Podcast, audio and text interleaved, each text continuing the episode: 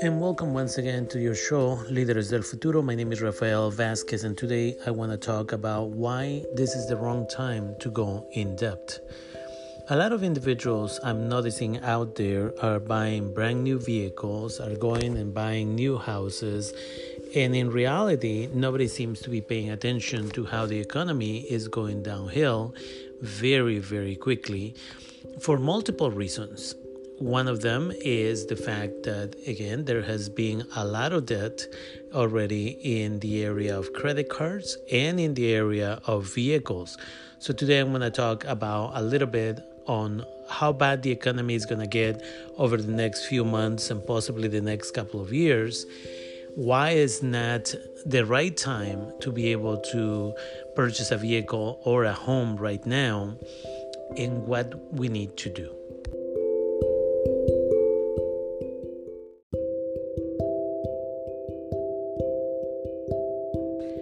There are multiple reasons why people would go out there and suddenly start purchasing vehicles of 20, 30, 40, 50,000 dollars. Part of it is simply that people are starting to feel hopeful that because jobs are opening up, that stores are opening up, that things are going to get better over time and that therefore we shouldn't worry about the economy and what's going to happen. The other group of people that are doing this to a certain degree are individuals who have been dealing with a lot of anxiety and depression. And this is one of their ways to actually make themselves feel better. But in either situation, this is not the time to go buy a brand new vehicle for multiple reasons. Since June of last year, 2019, that is, we already had a huge problem with vehicles. So, what happened in 2008 is banks basically were allowing people, lending them money to be able to buy houses in the hundreds of thousands of dollars, knowing that a lot of these individuals were lying in their applications and eventually they were going to get the houses back and they were going to resell them to somebody else. So banks knew this, and yet they even took bets to make sure that people were going to lose their houses. And they got the money back, they got the houses back, right? So banks really made a lot of money. And then the government came in and gave them a lot of free money in order to be able to supposedly get the economy back up in shape. And then lenders came up with a different idea because everybody had the focus on the housing market.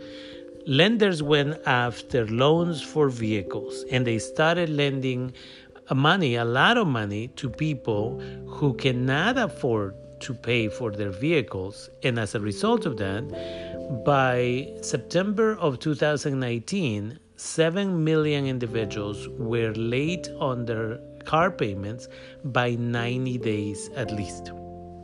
7 million. Now we are looking at about 11 million already. And a couple of months ago, we already had 1.2 million people who were late on their house payments. And very soon, we're going to be looking at about 1.8 to 1.9 million people who are going to be late on their house payments. What does this mean?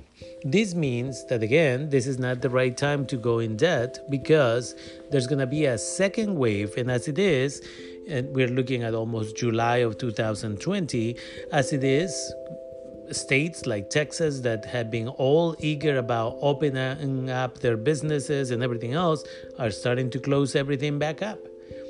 And it's not because it's the second wave yet. This is the first wave of the coronavirus, which means a lot of people who maybe got their trucks and their vehicles in the last couple of weeks in Texas now have lost their jobs again and they may end up having to lose those and may end up having to declare bankruptcy. In November of 2020, we're expecting the second wave of the virus, and this one is supposed to be worse. And for that reason, again, A lot of businesses are going to shut down. A lot of individuals are going to lose their jobs temporarily or permanently because we are seeing already that a lot of smaller businesses and even some large companies are either minimizing by shutting down some of their stores or completely going out of business. And there, people go into unemployment. Well, some people are not too concerned right this minute because unemployment is giving an additional $600 a week. But what happens when that stops in September? How are people going to be able to keep up with their house payments or their rents and their car payments and everything else? And that is the part that people haven't figured out yet.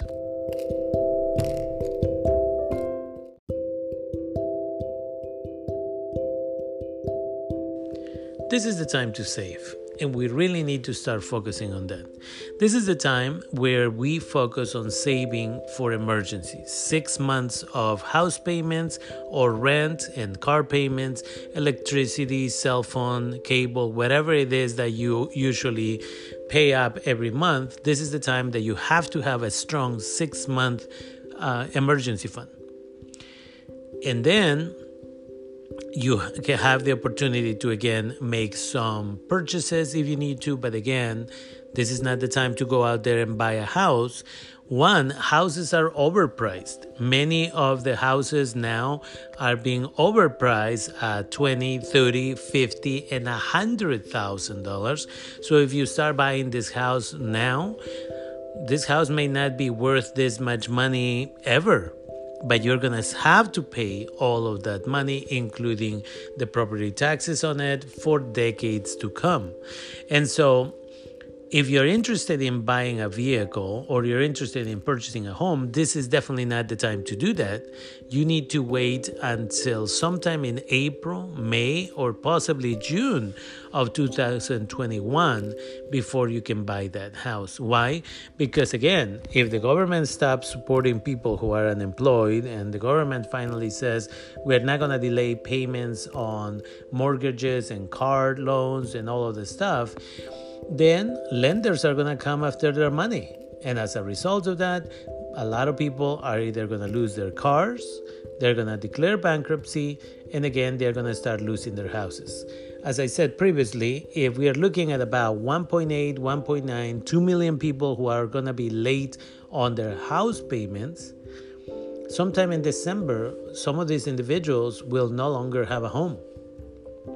If the virus comes back and the government institutes rules where people cannot lose their homes for that period of time, then this process will be delayed. But I know that banks will want their money, and if people start being delayed on their payments and the federal government doesn't step in and the state government doesn't step in, there's going to be these mortgages that are going to be lost, and people are going to have to move out. And so, this is the time to save, not the time to go in debt.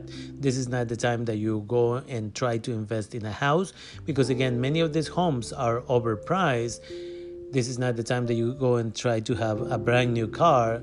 Again, save, save, save. It is essential that we learn the discipline to save now so that we will have the tools to be able to, again, survive and possibly invest in your first or second home sometime in 2021.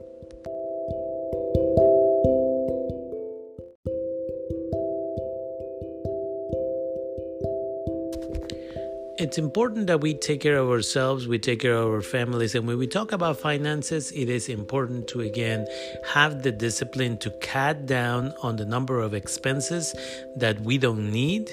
There's a lot of people who sign up for multiple online services that they may not be using. For example, there's people who have Netflix and yet they only watch one show every month there's other people that have other services like that, whether it is Hulu, whether it is Amazon Prime, whatever the situation is.